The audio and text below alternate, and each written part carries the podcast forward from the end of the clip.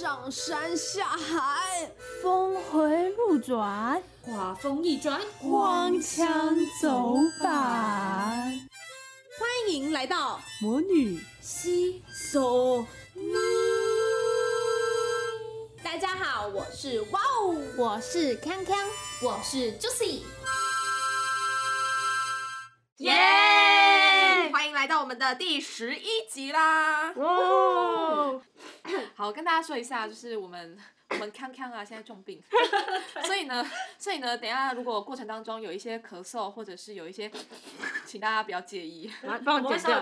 对，而且他现在是戴着口罩在录音，以防我们被传染。对，好的好真是辛苦的。了，看居然到了第十一集，那我们这周就来跟大家谈谈比较严肃的话题。嗯上周 Juicy 不是有问大家说，如果有机会，大家想不想要炸死来逃避这一切呢？不知道大家的答案是什么，这让我回去又重新思考了炸死的这个动机到底是从什么地方来的。刚好我最近啊有一些作品，刚好要去思考我这个人的脉络是什么。脉络的意思，也就是说我现在是怎么成为我现在这个人的。嗯一定是经历了很多事情，或者遇到很多人，碰到很多不如意或如意的事情，才会造就我现在这个人嘛。嗯所以呢，嗯，今天我要跟大家谈谈的是我们人生中的绊脚石。为什么会是绊脚石呢？因为我自己本人认为啦，就是有那么一些不顺遂以及一些坎坷，才会让我们的人格会发生比较大的变化。哦嗯如果是顺利的话，它可能就不太会在你的心里或者你的人生留下什么。这也是为什么我们常常会觉得说，啊，怎么痛苦的事情我们记得比较清楚，快乐的事情好像要想哦就真的没有几件。嗯因为它真的会在你的心里留下一个很大很大的记忆，以及或者伤痕也好，嗯教训也好。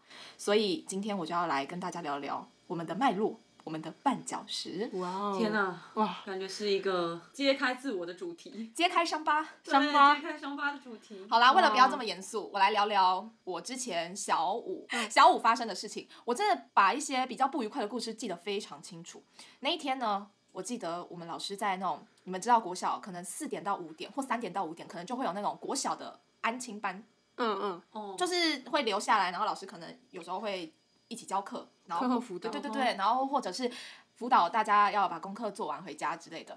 然后老师就在改完我的作业之后，就跟我说：“哇哦，前几天啊干嘛啊、老师说哇哦，哇哇哦，哎哇哦，前几天那个什么物班的老师啊跟我说，你们班那个哇哦，感觉之后会成大器耶。哦，哦嗯，因为殊不知哇哦，本人在国小的时候可是都拿演讲比赛第一名、作文比赛第一名，哇哦全校的那一种。哇哇哦对，然后可能走在路上就有一种散发一种独特的气息，所以老师就会觉得说，哇哇，这个不认识的同学感觉还不错，之后可能必成大器。嗯这个时候，老师跟我讲完这个故事，嗯他后面再补了一句话，他说：“但是我跟他说，小时了了，大未必佳。哇！小小那他干嘛跟你讲这些话？”对啊，对啊哇，我整个就想说，他这是什么意思？好可怕的老师哦！他我我知道我们老师很喜欢开玩笑，但是这我觉得这这句话这件事，好像如果你跟老师开开开玩笑就算了，听到我耳朵里你还告诉我，我就觉得这很不像玩笑话。对啊，我就觉得我被伤害到了，所以你知道我干了什么事吗？我回去之后，我真的是气不过，我就跟我妈说，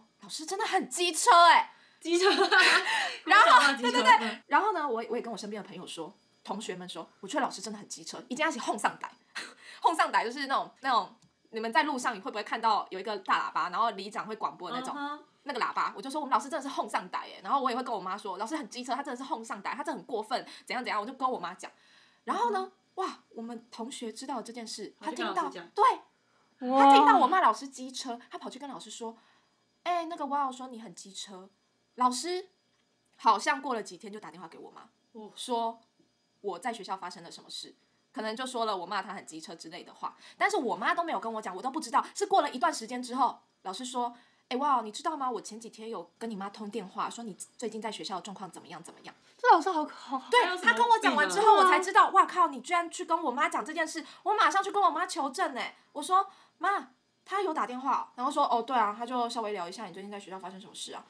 然后我才发现，哇，我妈完全没有让我知道这件事情。我觉得我妈顿时那个时候就是天使妈妈，然后老师真的是魔鬼，就觉得他干嘛他好？小心眼哦。对对对，他做这种事就就很像那种私底下搞小动作的那种对啊臭逼，逼去。呃，对，我就觉得小小的心灵受到伤害。可是那个时候就想说，我真的不甘我这个人生，就因为老师这样讲，我就真的成了小时了了大未必家的人。所以我现在在录 podcast。完了，哎，我也所以我现在怎样怎样，哦，我多努力，我多有成就呢。我现在在录 podcast，对，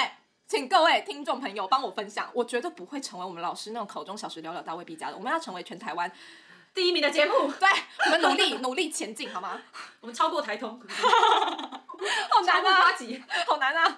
我们先出现在推荐上面，好不好？对对对对对，我在想说有没有可能你那个老师就是他就是像你说就是爱开玩笑，有些老师就是会警惕小小朋友说，哎，你现在很厉害，可是你之后也要一直努力哦。就是你你你不要觉得你现在很厉害，可是你大未必加深，你要继续努力。可是我觉得有一些就是玩笑是不能随便对对真的，尤其是小孩，真的特因为真的。听了一句话之后，会影响他的很多行为想法很多，因为他们就是还在可塑期。对啊，而且那时候我是小五嘛，我想想看，如果我是小三、小一被讲这种话，而且我听得懂这些话，我可能就就如果没有没有完成我自己思想上的调整，我可能就真的走歪掉了、哎，就会觉得自己真的大未必佳，老师也不喜欢我什么的。对啊，对啊，而且尤尤其小时候更需要去建立自己的自信心，嗯。然后老师说什么就觉得我如果有听他说的去做，我就觉得我好像完成了一件不错的事情，但是老师今天却说我小时了了大未必佳，那我之前的努力就只是小时了了大未必佳吗？哦。对啊，就有讲人不是有那个心理学的研究，就是说九岁之前的人，他们的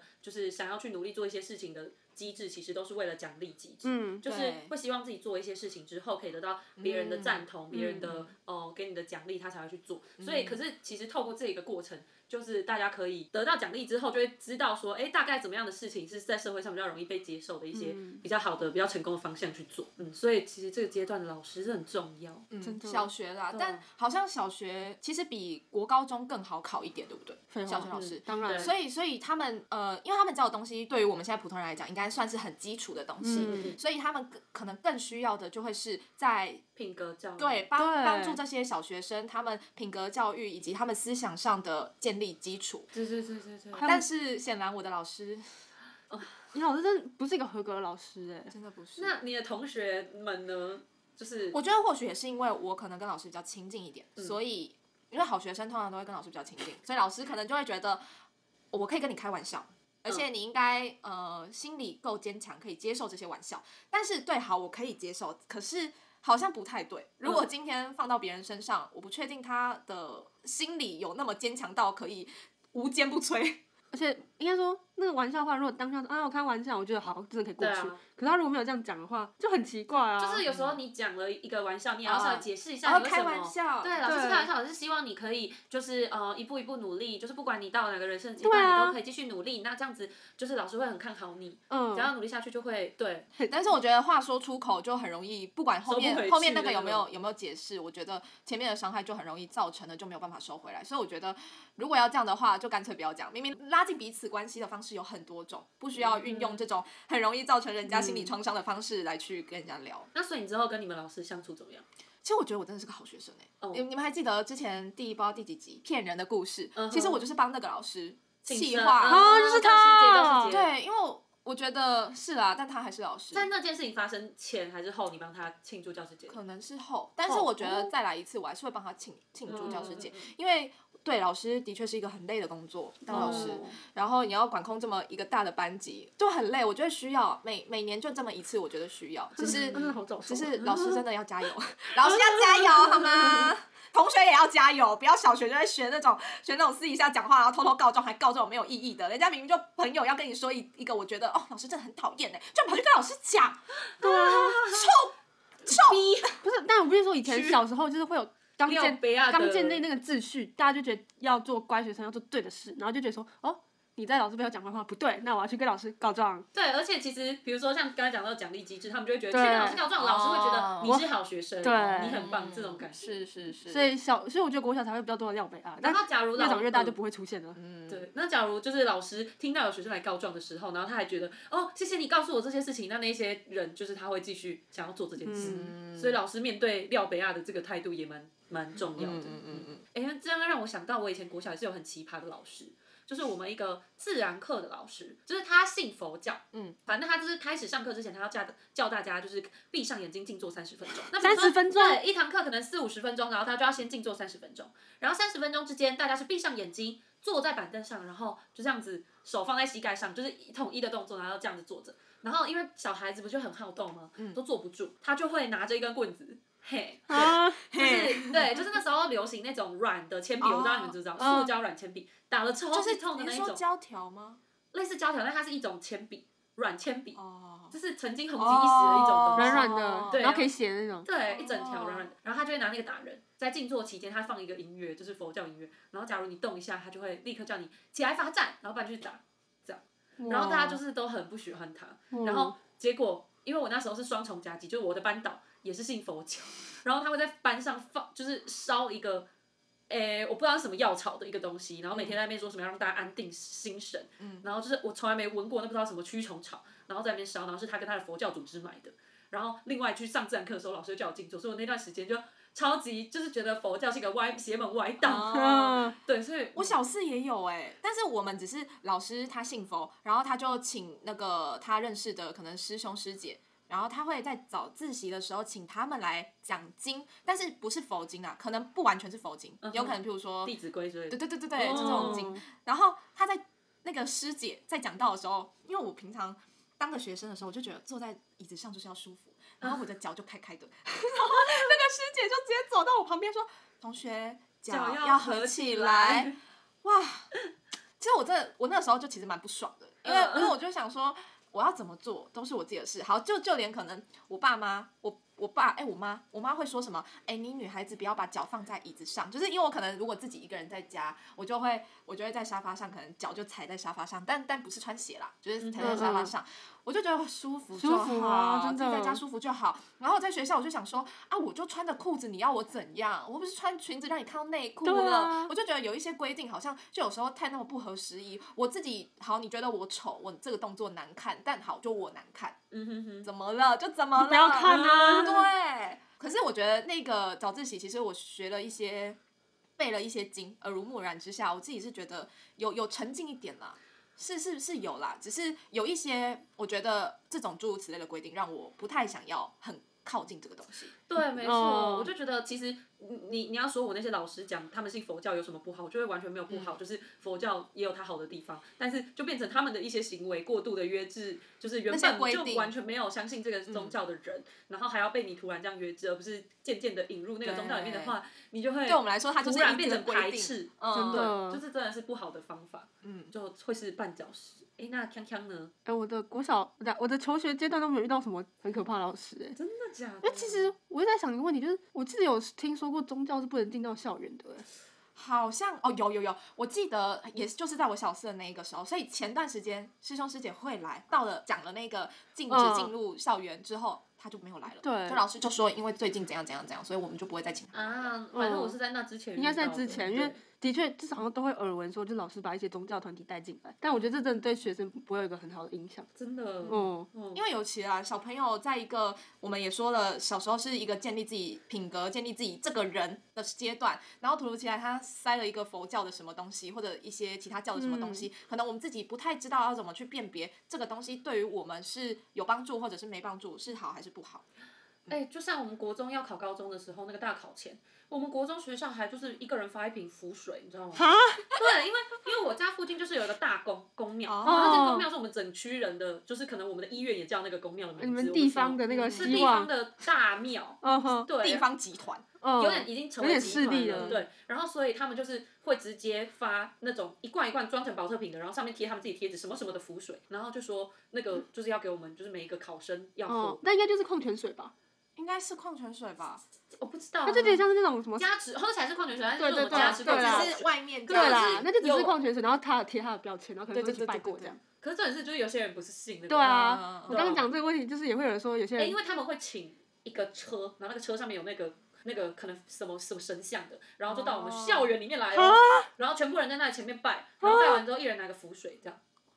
哎、我们是，好诡异哦我们是因为刚好国中外面，国中旁边是一个公庙，一个嗯我们地方很大的公庙，嗯所以我们会就是整团带去，就走过去那边拜拜啊。如果有不要拜的就不要拜，这样。哦，对啦，对，就就比较没有那么强制性啦。对啊，因我为有。人信基督教什么的。对，但总之，我就想说，这是不是也是一种进校园的概念？没有啊，我们是出校园。出校园不是，你们是根本本就已经不分了吧？你们确定不是什么什么庙附中之类的吗？不是啊，不是不是不是，但嗯，我们都不会这样。有点大。那大市区那刚刚你有遇过被同学影响你一生的经历吗？嗯，我觉得国小比较大的印象的话，应该也是像你之前讲这种被霸凌的感觉吧。嗯因为我国小有一段期间，就是大概小四的时候，我突然跟我一样我就是突然爆肥，哦对，就是我那时候不知道什么就是变胖，嗯然后就是变胖之后就是会得到一些、哎、超酸言酸对就是尤其是稍微胖胖的人都对，然后我那时候就是就突然变胖这样，然后就是班上的男同学就可能会讲一些话揶揄你之类的，嗯。然后就连那时候要吃营养午餐，你盛个饭，他有人在后面说哇你吃好多哦，难怪，干屁事哦，就是有一些，然后其实就是到小五小六就都有陆续这样一些情况出现，所以我觉得 不要哭，我们都在，不是 你不要这么大声。就是这种情况，到我国小小五小六可能都会有，所以我就会觉得，哎，这好像会影响到我对自己外貌上的不自信，嗯。嗯，就觉得，哎，对我真的很肥，对，一直会很想要想说，哦，我要减肥，减肥，减肥，可是我也没有一直狠下心来之类的，嗯，蛮大影响是一直去看自己到底有没有变瘦了，但是嗯对，啊，后来是我变瘦了，有有人因为你有国中，对我国中后来有变瘦，只是那时候就是也会，就是以前我是很外向，嗯，然后就很活泼，但是越来越接受到一些这种班上的排挤跟语言的霸凌了之后，就会渐渐的比较内向，嗯，然后就不太，尤其是不太想要跟男同学打交道。哦，对哦，哎、讲到那个就是胖胖的会被会被同学霸凌，我真的觉得这就是以前求学阶段就总是班上就会有人因为长得比较胖就会被霸凌。真像我国中的，时候，班上一个男同学真的被霸凌的很惨，哦就是因为他就是因为他每一次每一天我们都有个时间，全班都会想一起想说要去就是合作社，嗯。然后他就是去合作，他都会买那个关东煮的贡丸，一定会买那个一串十块，嗯。然后他们就一直叫他贡丸哥，就他就长得比较胖一点，然后就一直笑他，叫他贡丸哥，然后霸凌他的方式是，呃，那些男同学会故意抽坐他旁边的位置，然后就是排座位的时候，嗯，他们就会去选他旁边的位置。然后营养午餐有很多水果，我们营养午餐有些葡萄、什么奇异果之类的，嗯就是趁老师不注意，就拿那些水果，就是可能就是捏烂了压在他的书下面，或者是就是拿那水果打他、丢他，就真的是好严很过分的。重哦，很过分呢。然后那个时候就是因为我就觉得很过分嘛，所以我可能就会觉得我们老师也都知道这件事情哦，就可能我们老师是看到他才阻止，就没看到的时候他也没有什么作为。嗯嗯，然后可能我就会想说，我要去跟那个男生讲话。嗯结果我去跟那个男生讲话之后，就是反而他被霸凌的更惨，啊，就是说，哎呦，哎呦，你怎么跟谁谁？就是他们会问他说，嗯哎、你怎么跟那个女生讲话、啊？讲讲就是会。嗯好可怕。然后到后面我也会觉得，那男那个这被叫贡丸哥那个男生，就是他会看到我走过来，就会不会想要跟我讲话，嗯，其实那个就是关系霸凌。就又关系霸凌，又又有又点肢体、言语嗯、精神各种。我觉得超痛苦的就是关系霸凌，因为我之前小四也是被关系霸凌，嗯然后我是真的已经爆炸到，因为那时候刚好，其实大家就在宣导说，就真的是那个时候，如果你有被霸凌的状况要打专线，啊那个时候一直在宣导，然后我那时候已经是爆炸到，我每天回家就跟我妈说，妈我要打，我要打，我要打爆那个专线，就是我真的只差没有狠下心去打而已，因为但是我知道，即使打了，可能也不会。有什么影响？因为它就是关系霸凌。嗯，关系霸凌，它它就是一个你很难去阻止，因为它不像言语霸凌，不讲话，嗯或者不像肢体霸凌，不肢不肢体冲突，对。嗯然后我就是会，呃，可能他就会连着说其他人不要跟我讲话。然后那时候，那时候我旁边我有一个朋友，就等于说我们两个就会变得一起被讨厌，就是只要你知道吗？就是你刚刚说的小学很常有什么奖励机制，所以我们很常说，哎，一下课的时候桌面要干净，完全干净，椅子要靠上，这是规矩，一定要做这件事情。如果有一天我忘了收铅笔盒，我忘了收水壶，或者我椅子没有完全靠进去，他们就会去跟老师讲。然后去跟老师讲完之后，我就会被写联络簿说今天有忘记靠椅子什么这种之类的的东西，所以就会变成说我这个人就变得超级谨慎。嗯，然后这件事情也影响到我现在，就是你很多事情就感觉，哦，怎么讲着讲着好想哭哦，就是、哦。已经其实已经很久没有这种感觉，就是你会觉得好像有人在监视你，因为你必须要把事情都做好，要不然你就是会被怎么样。然后那个时候就是，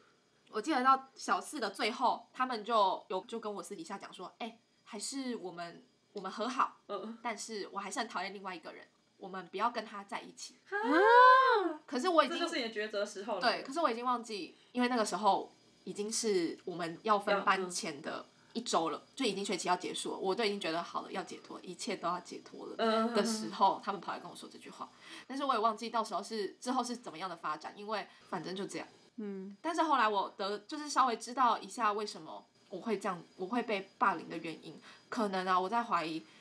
应该是因为我之前小三的时候，因为小三小四是一个一个重新分班的一个阶段，嗯对对对，然后他就会说，呃，就会因为老师我是干部，然后老师可能就会希望我管理秩序，这诸如此类的事情，然后小学生就很不成熟，所以他就会觉得我这件事情很过分，嗯。但是其实我也只是在做老师要我们做的事情，嗯就可能觉得哦，你这个纠察队对对对对对。么多这种，但是也有可能他们已经霸凌到最后，其实他们也只是为了针对霸而针对，凌哦，对对对，对因为他完全不觉得就是你你做了什么事，他可能已经忘了一开始为什么会霸凌你，但他们就会一直持续做这种霸凌的动作，然后会联合一些一些不相干或者是我如果想要亲近的人的势力，然后去霸凌我。对，然后我就觉得关系霸凌真的很痛苦啦，因为我这个人，我这个人就很很注重跟人之间的关系，嗯所以当我被关系霸凌的时候，我就会觉得我那一年真的完全是地狱，我每天都不想去学校，真的是每天可是小学生你又不能轻易的翘课，对啊，就你不像大学生好，或者是高中，其实我高中也蛮会请假的，就我心情不好就会请假。可是小学你还是不太不不太会装病，而且你逃避了一时，无法逃避一整年呢、哦，嗯，所以这这个绊脚石就让我其实很很大一部分我防备心很重，所以我就也比较闷骚，因为我不太知道一开始要怎么跟人家相处，而且我真的就是要看很久，我才可以确定这个人可不可以跟我继续走下去。嗯，这有可能是因为我为什么到现在都没有办法谈恋爱。啊 我觉得这是有可能的，因为这种我觉得防备心很重这件事情，真的就很哎，那带头霸凌你的人是男生一个男生一个男生，我也是，我也是男生，好可恶，这也是被男真的生好可恶，好可怕！嗯天啊！因为我那时候也是被关系霸凌，然后是怎么大家都被霸凌。我那时候是在国小六五六五年级开始被霸凌，然后就一直很想要毕业。嗯嗯嗯，然后而且我其实也是就跟就是跟 Wow 一样，我就是会很不想去学校，然后不想去到就是我会真的要很认真装病，可是我又装不下，嗯然后我妈就会很生气，所以我妈就会觉得为什么这个小孩一直不去学校？嗯可是我会跟我妈讲说我在学校过得不快乐，谁谁谁对我怎么样，然后他们他们就是霸凌我什么的，而且因为他带头霸凌我的人有点类似国小的八加九，哦。所以其实我很害怕。嗯。对嗯，然后可是我妈会觉得小孩子就是打打闹闹，你干嘛要这嗯样？你就是找老师处理就好，你害怕什么？这样，然后就他就会一直想要逼迫我要去学校，然后其实那时候我就暴瘦，就是暴瘦到我们老师有一天就是那个佛教的老师，嗯。就就是在全班面前就说，哎、谁呃那个那个 Juicy，你最近为什么这么瘦啊？你还好吗？就在全班面前这样讲，然后那些霸凌我的人就说，哦，对啊，他中午都不吃饭呢、就是嗯嗯呃，但其实我中午不吃饭是因为他们会故意排在我前面，然后就是要在我盛饭的时候要笑我什么之类的，就是要对我讲一些很奇怪的话，嗯说什么，哎呦吃那么多，就是跟哦，跟我一样，吃那么多哦，腿那么粗吃那么多哦之类的话。他说哇吃鸡腿哦，哦还要长想长鸡腿之类，就是很幼稚的话。可是你那时候嗯可是听到就会觉得，就伤害就很重，嗯就是等同于一个人一直骂你，他然后他一直对你这样精神凌虐一年，嗯，而且因为其实他们在霸凌我的同时，有霸凌其他同学。我们班是有资源班的学生，嗯然后他们是真的就是资源班的学生，女生进去上厕所，他的时候，嗯然后那呃带就是带头霸凌的那一群里面也有一些女生，嗯他们会朝里面泼水，就是那一间厕所里面。泼水。好糟哦。对，然后资源班的女生出来之后就会哭，然后就嗯。跟老师讲，可是我觉得真的老师他也不知道要做什么事，因为我觉得我妈的立场跟你妈立场应该很像，就是她可能觉得小朋友就是打打闹闹，可是她没有办法感同身受你到底发生了什么事。对，而且他们没，他们成心理自己心智已经成熟，但我们那个时候是心灵还没有那么成熟，就是比较脆弱的时候，就要接受可能常人也不，就是大人也不一定觉得舒服的一个情况。我觉得其实到大人现在，我再去经历那个一直被针对的状态，真的没有人可以没有人承受得嗯了对。对，没有而且而且国小的话，不是所有人都是不会像大学有选课啊什么什么。对对对，你就是每天都跟他绑在一起，对然后你一去学校到放学，你整天都是。上体育课的时候，我们就是可能会躲避球，然后我就会被打，就是会一直他们会所有人都嗯就故意去，就是被打到要去外场，然后就要围着我然后就是嗯围着我那一场要打我。哎、我还想到，就是我之前在写那个作业啊，就是我不知道你们还有没有印象，就是小学不是会有什么写生词，对对对写。生词，然后哦或者第二个作业可能就是会写那个造词嗯的作业，然后我好像那一天我就是忘，我就是记错了，我写成下一周要写的作业这样，然后我晚上才发现，就是我妈跟我讲，我才发现，所以我就晚上赶快赶快赶快把那个作业补上，然后因为那个作业就在就在前面啊，所以我就想说，可是我都已经写了。还是我就在后面，我就跟老师说，老师对不起，我我写错了，然后我还是先留下来。下周再写。对，反正我就是没有擦掉啦，我就说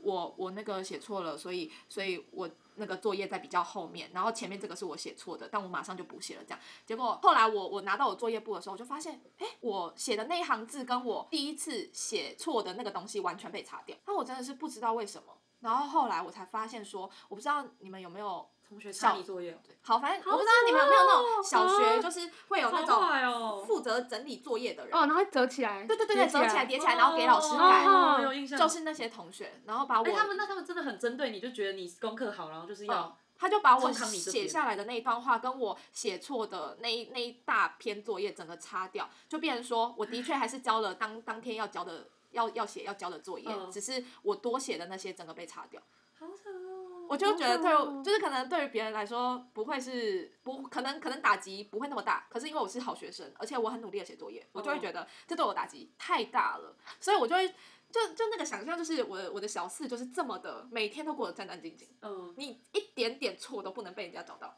你你的朋，所以你可以理解理解现在的我为什么是现在的我了吧？你那些人就是霸凌你的人，真的是心机霸凌哎，就是心机霸凌。对，就是心机派霸凌。然后我之前那个被霸凌的是那种八九霸凌，然后就是，可是他们不敢，就是他们也不是不敢，就是他们不不会对我动手之类的，但是就是关系的霸凌，然后他们就是会讲你一些很难听的话，而且甚至呃。我有一次看到他们画了，就是一张纸条，然后他们在传来传去，上课的时候，然后后来就是他们就把那个纸条下课就丢到垃圾桶。可是因为我就看到他们在画的时候，就一直看着我笑，然后就是讥笑的那一种，我就很好奇那个纸条上面是是什么。然后我是打扫后走廊的，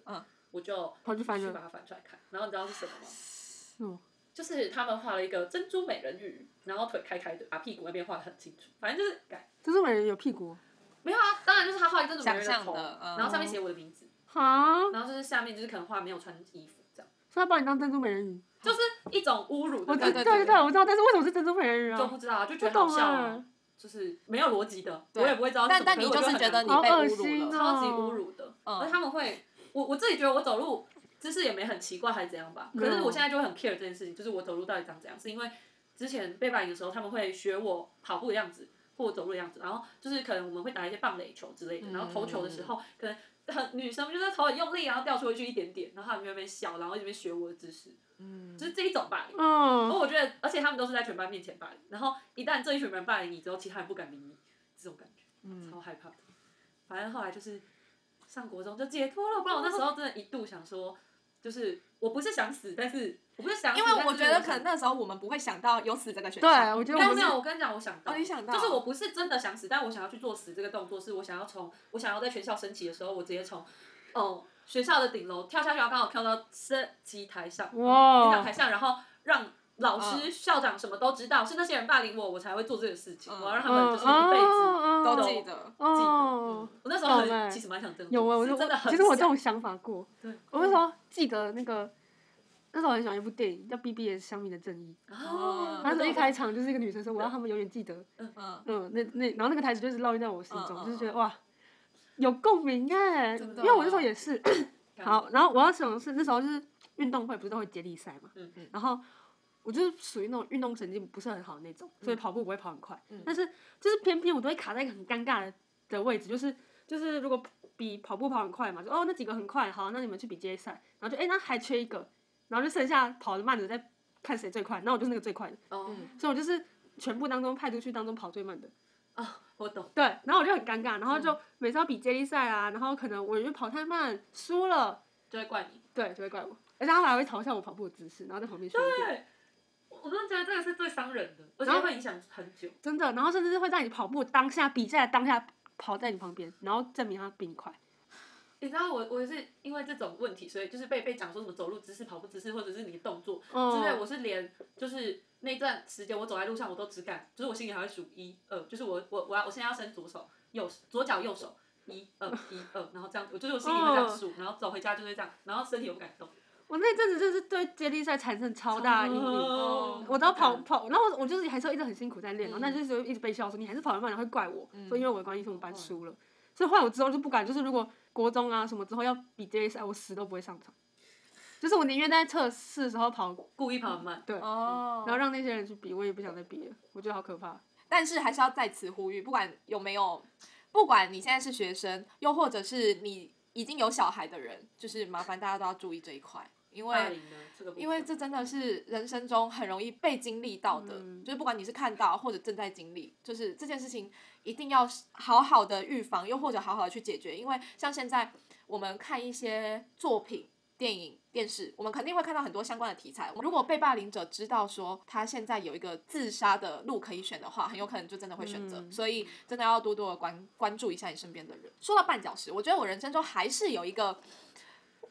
哇，好大哦，好大哦，这关系到我人生中哎，好大。就是之前啊，我小时候其实我是有学跳舞，然后后来因为我妈一些经济因素考量，因为她想要买房子吧，所以呢就没有让我继续学跳舞。因为那个舞鞋啊，我又在长大，小一的时候一直一直长大，所以可能两个礼拜就要买一双，一个月就要买一双。哇，这个这个什么？这个实在开销实在太大了，所以后来我妈就不让我学跳舞。然后呢，我就开始打羽球。这羽球是从小学一年级开始，因为一年级进去，他们就会说，嗯，要不要去打羽球啊？就是你只要付一个一学期的钱，你就可以在早自习的时候，好像譬如说固定二次吧，就会去羽球室内羽球场练羽球、打羽球。然后我们练完之后，就一定会去比赛，就会去比那种试赛。我妈就会觉得你去比那个试赛，就会让你上课没有办法上，因为试赛都是平日去比，所以我就有一些课听不到。我妈就很怕会影响到我的课业，所以就这样一一年级过去，二年级过去，我妈就一直就有点受不了，所以她就去跟我们班导师说，到了三年级，她就跟我班导师讲说，可不可以让劝劝她，让她不要再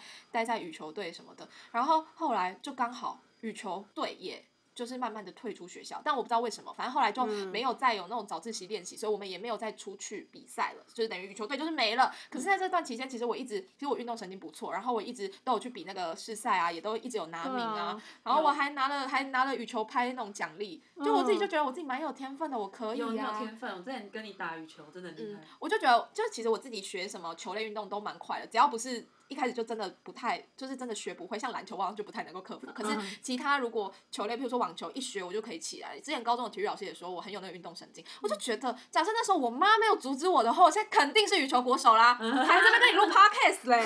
哎，开始 小时了了，大未必佳。我现在在干嘛？录 podcast。羽球国手 vs podcaster，podcaster。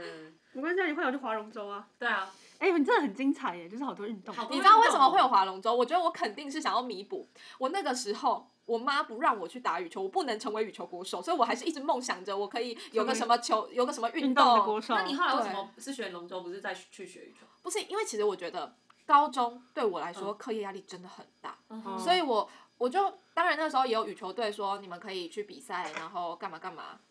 你们可以去比赛，然后就可以得奖，说不定之后大学也可以靠那个入学。对但是我就觉得，这对于我来说，如果每天放学都要练习，我就觉得我没有办法。就是我妈也不会同意，就是要你完全走一条就是运动的路，也也也你也也不是你想要的。因为我觉得，如果你是在放学后去处理这件去练习的话，那等于你可能会占掉你一两个小时的时间或者以上，所以。嗯，我也没有把握我自己究竟有没有这样子的天分，因为我自己是觉得，如果是羽球国手，应该是要从小就开始训练。即使我的确我天赋我打得好，可是我中间就是好几年的断层啊。确实，确实。对啊，所以我就想说，好，那就算了。可是你知道，划龙舟是在下学期才会有的，就是可能每年就只有两三个月密集训练，密集的放学放学训练，对，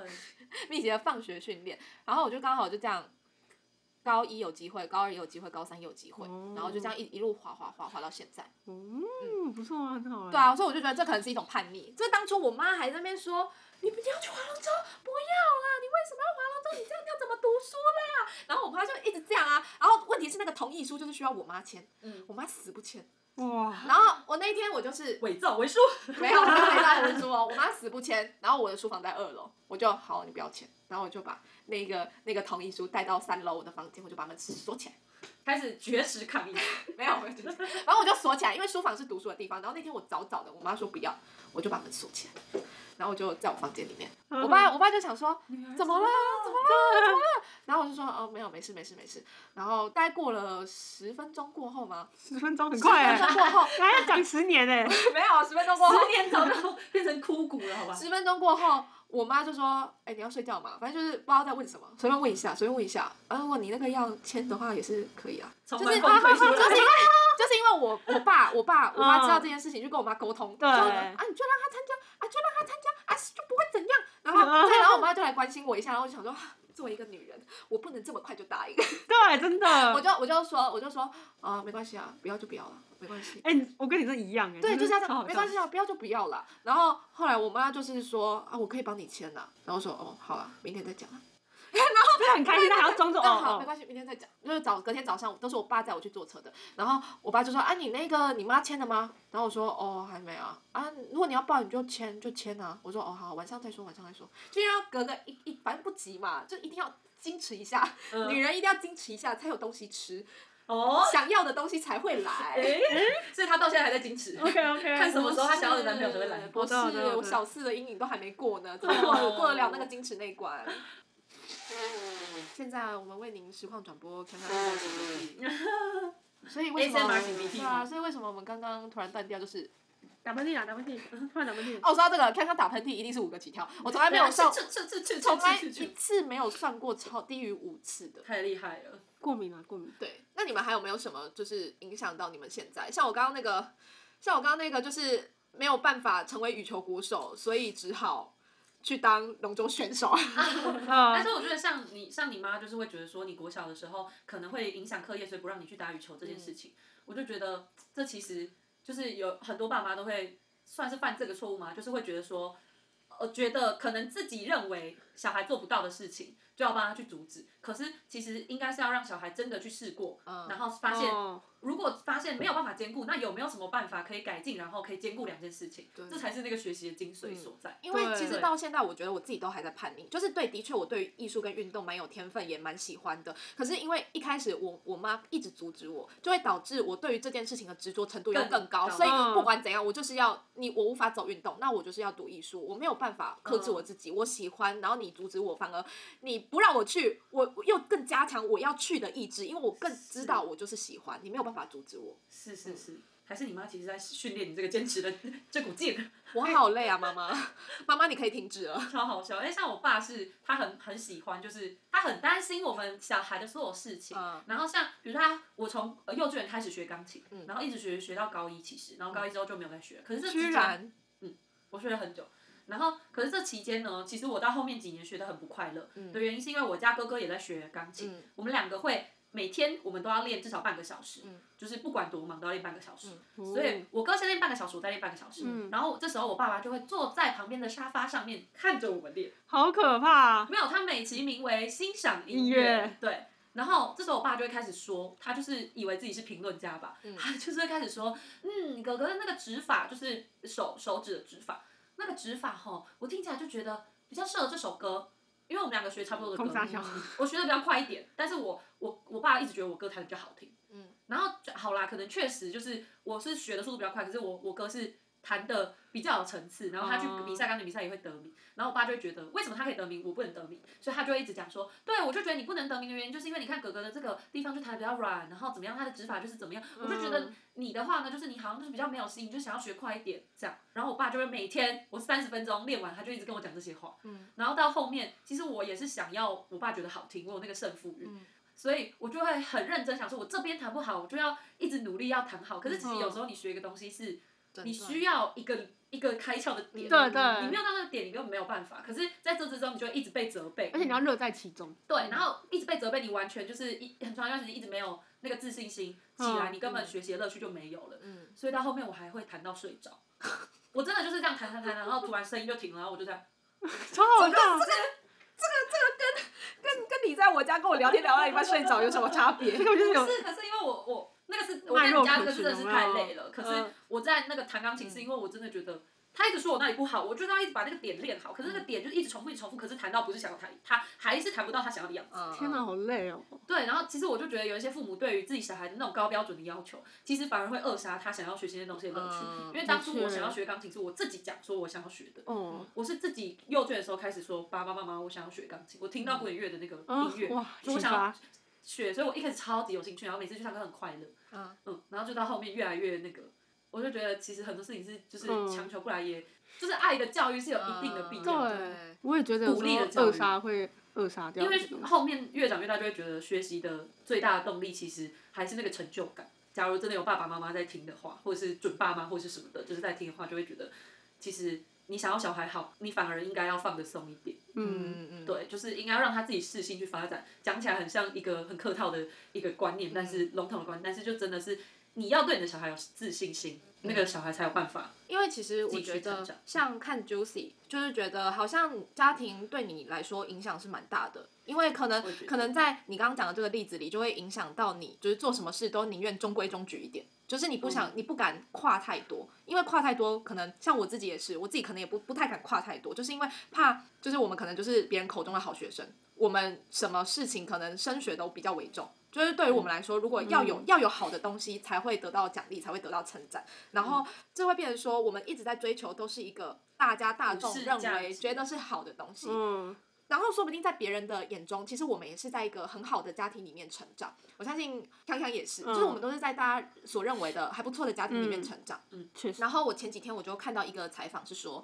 呃，不管我们的原生家庭是好还是不好，我们都还是得要出来社会上历练之后，然后我们才可以慢慢的朝向一个完人的方向前进。嗯因为我们如果是在呃所谓普世价值里面认为是好的，我们家里没有很艰困，但我们也是有我们需要去面对的课题，譬如说你刚刚说的，对或者是我刚刚说的，就是我们家人对于我们自己。要成为一个好的人，有自己的标准，所以会导致我们可能比较墨守成规。然后我们又一个在一个比较有爱的家庭里面成长，所以我们可能去到外面的社会，我们不太知道可能所谓 人心险恶，就是我们都不知道要怎么去应对。但这些都等到我们出社会之后，我们就会知道哦，我们该怎么去拿捏我们的那个程度，我们该怎么做。可是相反的，如果是在一个可能家庭环境比较艰困的状态下成长的人，他可能事事就比较谨慎，比较。比较害怕会发生什么事情，所以他会常常去想一些应应的措施。可是等到他到了社会上来，他可能就会觉得哇，其实我在社会上是一个比较成熟的人，可是可能有时候我不需要这么成熟。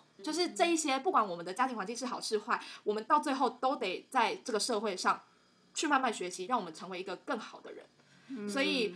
即使有这些经历，这些 会阻挡我们前进的绊脚石，但我们好像也可以慢慢的运用这些绊脚石，然后学到一些教训，知道我们要怎么朝向更好的方向前进。那这个绊脚石，它就会变成我们的踏脚石。哇对，垫脚石，没错。是的，哎、其实可我觉得这个的关键就是，其实你要知道，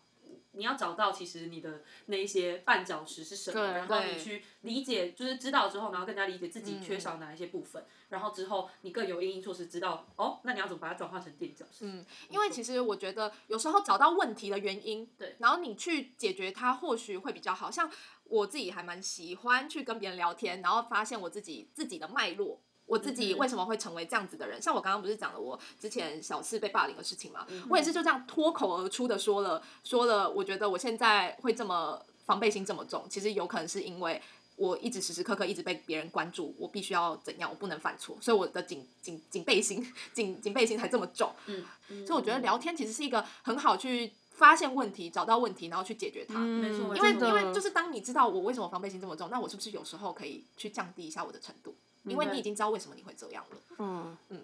然后就这就可以很很棒的去运用这些绊脚石，让它奠基你自己成为一个完人，然后慢慢的朝向更好的目标迈迈进，让自己不要捆绑自己太多。嗯嗯，真的。天哪，好感人哦！天哪，今天是什么辅导教室哎教，辅导智商谈的感觉。对啊，相信很多人其实都有类似的经历之间霸凌或者是家庭等等的议题。嗯，成长成长痛都痛所以说。我们为什么会成为这样的人，很很大的原因都是我们在成长路上遇到的一些不好的事情，然后我们可能学到教训，又或者被迫学到一些事情，我们才会成为现在的人。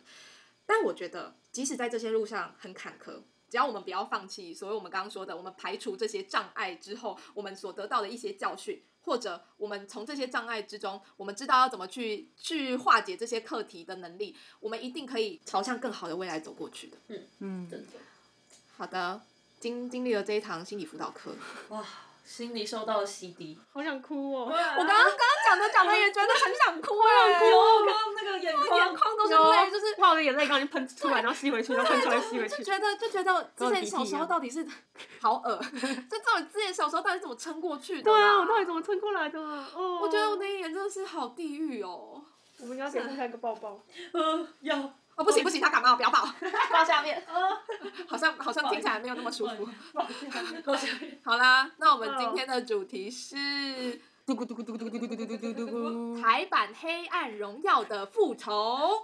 为什么是复仇呢？因为呢，我们就是要让之前霸凌我们或者对我们不好的那些绊脚石，知道我们经历过这些伤痛，我们只会越变越好，活得很漂亮给他们看，这就是我们最棒的复仇。哇，厉害了！这就是我们最棒的复仇。所以，不论你们现在身处在怎样的环境里，这些痛苦、这些绊脚石，总有一天我们一定会踩破它，完成我们的复仇。对，我们会让它变成纯金的踮脚石。我们是带你们华丽复仇的魔女西 so me，欢迎大家到 Apple Podcast、Spotify、KKBox 等各大平台追踪我们的节目，并准时收听新集数，留下你们的五星好评，也要记得追踪我们的 IG 粉丝账号 M N 底线底线 C so me。我是 Wow，我是康康，我是 Juicy，我们七天后见，拜拜。